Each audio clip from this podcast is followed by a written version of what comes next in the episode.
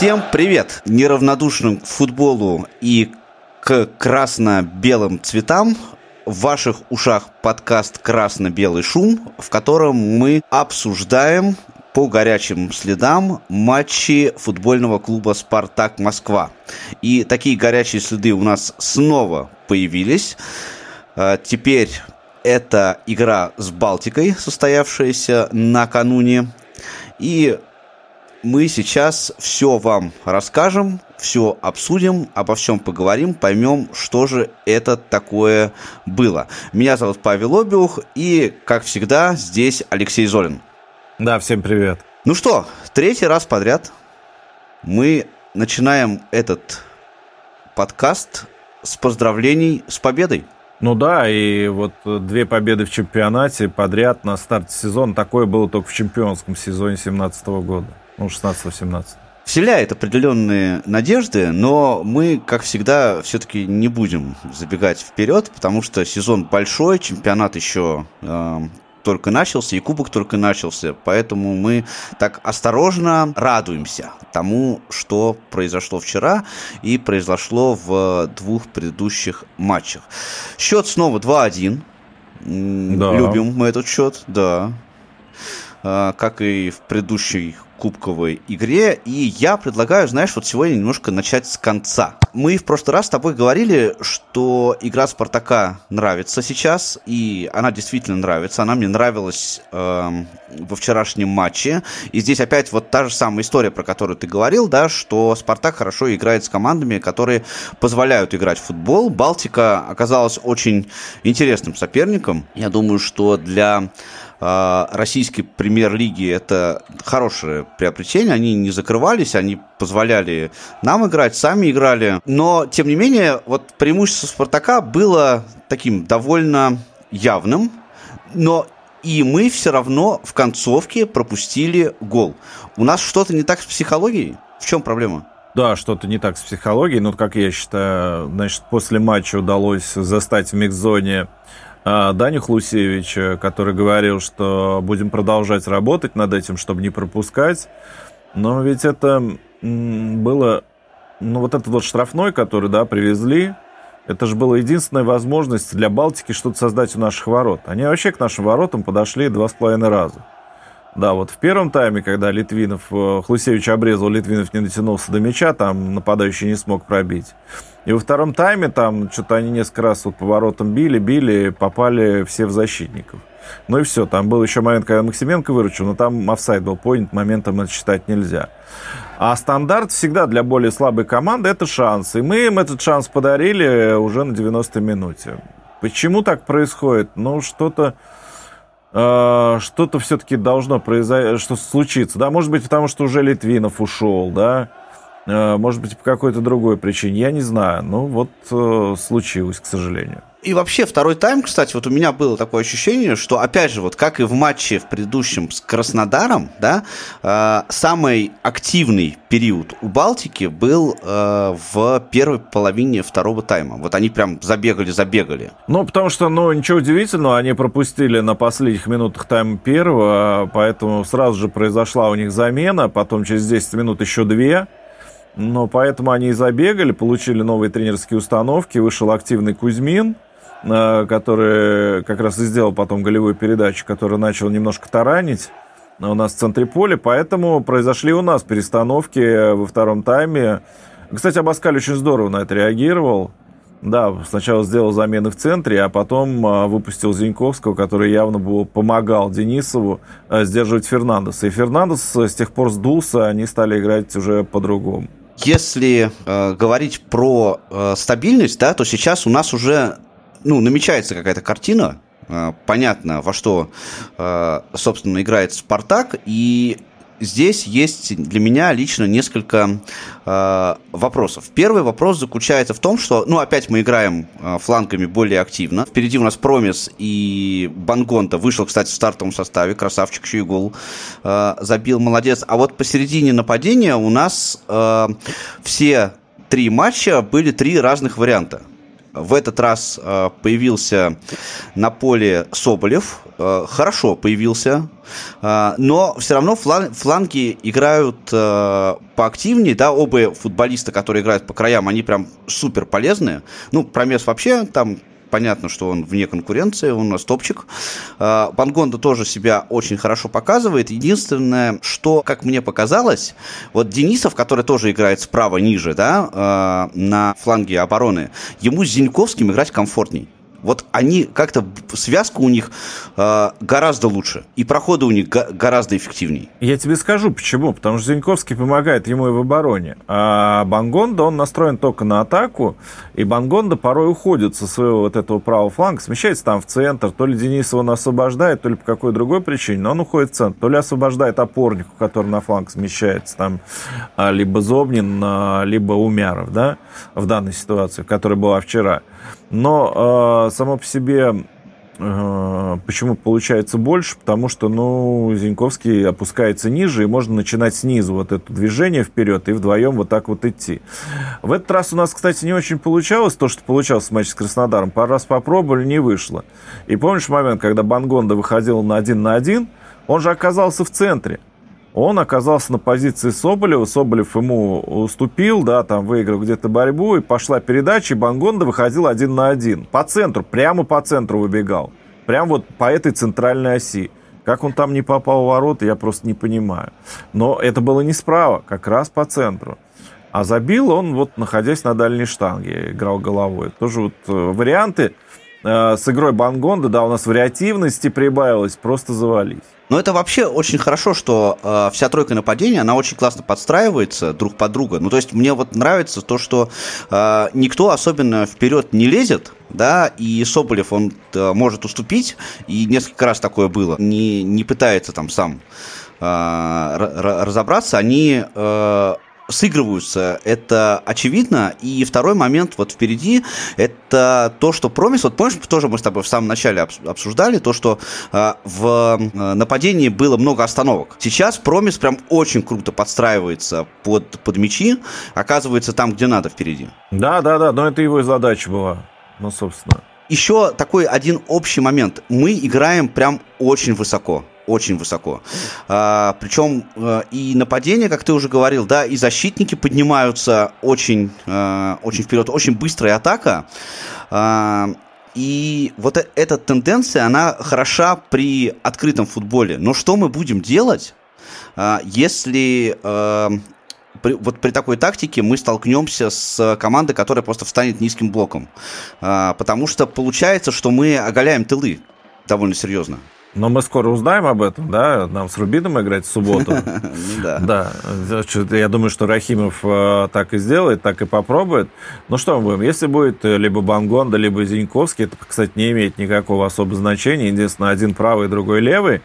Будут подачи на Соболю, раз Соболев уже вернулся, да? То есть у нас есть высокий нападающий, на которого можно подавать. А, Промес э, тоже может это спокойно делать и уверенно. Вскрывать э, можем тоже за счет фланговых передач, прострелов там и так далее. Что мы будем делать? Единственное, нам не хватает хороших дальних ударов, э, но к этому тоже может быть причастен Бангонда, подключение Литвинова, там кого-либо еще. То есть варианты у нас есть, Павел. Вопрос, как мы будем их использовать. Что касается защиты, эксперименты у нас в защите, да, у нас э, в этот раз опять Литвинов играет э, роль. Да, да, да, Эдуарда. Ну, Лит, Литвинов, э, Литвинов же он может же в центре играть. Может, ну, может, да, но, даже но он сейчас там играет. Да, но он сейчас все время играет в центре защиты. И э, не было Джики. Э, в прошлый раз ты говорил, что с Джики стабильности э, больше в, да. в обороне. А, сейчас, как ты думаешь, Паскаль, да, он какие-то варианты пытается новые, чтобы без джики, чтобы мы не были такие джики зависимыми в обороне? Не, я не думаю. Я думаю, что вариант всего два, да, то есть э, либо у джики снова какое-то повреждение, а он же у нас постоянно участвует в очень жестких стыках, а, либо у Георгия какое-то повреждение, либо Баскаль посчитал, что он виноват в том пропущенном голе, который случился в матче с Краснодаром. Э, Всего два варианта, но Георгий все время в обойме, он готов выйти, да, как и сделал, собственно, в конце матча, он вышел на замену. Литвинов, конечно, хорош вот в центре обороны, не, могу сказать, ну, не знаю, это его это место или не его, или лучше все-таки играть в, в середине, да, он хорош. Вот про Дуарта ничего не могу сказать, почему-то мне, у меня никакого не сложилось впечатления. Дуарте вчера почти все верховые мячи снял. А, очень много перехватил. Да, там даже выбегал в атаку. А по мне, он, он немножко осваивается сейчас постепенно и начинает играть гораздо лучше. Сейчас он уже гораздо лучше себя весеннего. Но скорости у него, во-первых, не прибавилось. А, во-вторых, конечно, по-моему, он все еще нервничает. И, по-моему, все нервничают, защитники, из-за того, что нервничает Саша Максименко. Он э, пропускает-то немного и не свои мячи пропускает, да, но все равно нервничает. Не, не могу понять. В этот раз э, мы много э, пытались выходить из обороны через короткий пас, через ближнего, да, очень много было. И было при этом достаточно много ошибок. И Саша нервничал. И Наиль Умяров допускал просто простейшие ошибки. И Хлусевич. Ты знаешь, мне кажется, что команда недовосстановилась после кубкового матча в Краснодаре. Ну, мне так показалось. Хотя вроде бы молодым ребятам должно хватать вот этого времени, два дня, для того, чтобы прийти в норму. Но не хватило. Все были как не в своей тарелке. Пожалуй, кроме Тео Бангонда. Вот он э, играл так, как он играл до этого. Вот абсолютно. А Промес, у Промеса много ошибок. Но Соболев вообще до этого не играл. Да, у Промеса было много ошибок. Ну, все, все было не так э, во всей игре. Но вот благодаря тому, что центр обороны не проваливался, да, и э, благодаря тому, что был Бангон, готовый оттащить этот мяч вперед, э, у нас случилась в том числе победа. Кстати, вот по поводу игры в маленький пас при выходе из обороны, ты заметил, что Максименко часто отдает э, сразу на Умярова, а не центральным защитником? Ну, все правильно. Там два игрока, которые от э, команды соперника были нацелены как раз на вратаря и двух вот этих защитников центральных, э, на Литвинова и Дуарта они освобождали площадь, ну, площадку перед штрафной площадью, куда, естественно, возвращался Наиль Умяров и получил мяч от Максименко. Его задачей была, учитывая то, что он не видит то, что у него за спиной, одним касанием направить мяч либо Денисову направо, либо Хлусевичу налево, которые располагались вот параллельно с тем местом, куда включался, э, собственно, Наиль. Но у Наиля просто не всегда точно получалось, только и всего. А дальше там Денис Хлусевич, в зависимости от того, кто на них э, выдвигается, играли по своему усмотрению. Еще один вопрос про, э, про нашу игру в, в середине поля. Два абсолютно разных матча сыграл э, Роман Зобнин. Был просто шикарен в матче с Краснодаром и практически был незаметен сейчас. Не, но Роме тогда досталось, во-первых, в матче с Краснодаром. Очень сильно там побили его по ногам. Во-вторых, все-таки здесь были моменты, когда он брал на себя, и это было хорошо. А мне кажется, Рома тоже вот действительно недовосстановился. Когда на поле появился Мартинс, э, игра стала гораздо спокойнее. Он как-то вот здорово распоряжался мячами в большей степени. В большей степени перехватывал и э, находил партнеров более четко, нежели все другие игроки центра поля. Вообще, да, Мартин, кстати, очень понравился, хоть он на замену вышел, но Мартин, мне кажется, сейчас в отличной форме находится. Давай коротко разберем голы э, наши. У нас два гола мы забили. Как раз вот мы с тобой говорили в самом начале о том, что э, как раз в нападении Бангонда и Промес сейчас смотрятся лучше всех. Э, они, собственно, и э, отличились в, во вчерашнем матче. Причем Бангонда забил первый гол Первый гол в старте, первый гол в чемпионате России.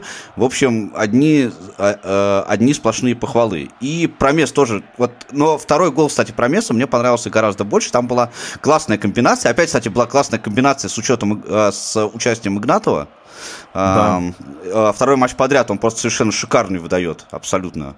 Пас. Опять на победный гол. Но первый случился благодаря тому, что Умяров поборолся в центре, как бы мы не ругали Наиля а голевую комбинацию начал он, и уже падая сумел сделать передачу Промесу, ну а Промес идеально навесил. Правда, он мог там в офсайд попасть, но там оказалось, что нога была отставлена у игрока Нижнего Новгорода.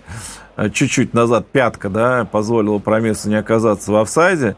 И потом Квинси идеально навесил на дальнюю штангу, куда просто влетел а, Бангонда и головой влепил в ближний угол ворот. Очень хороший очень гол.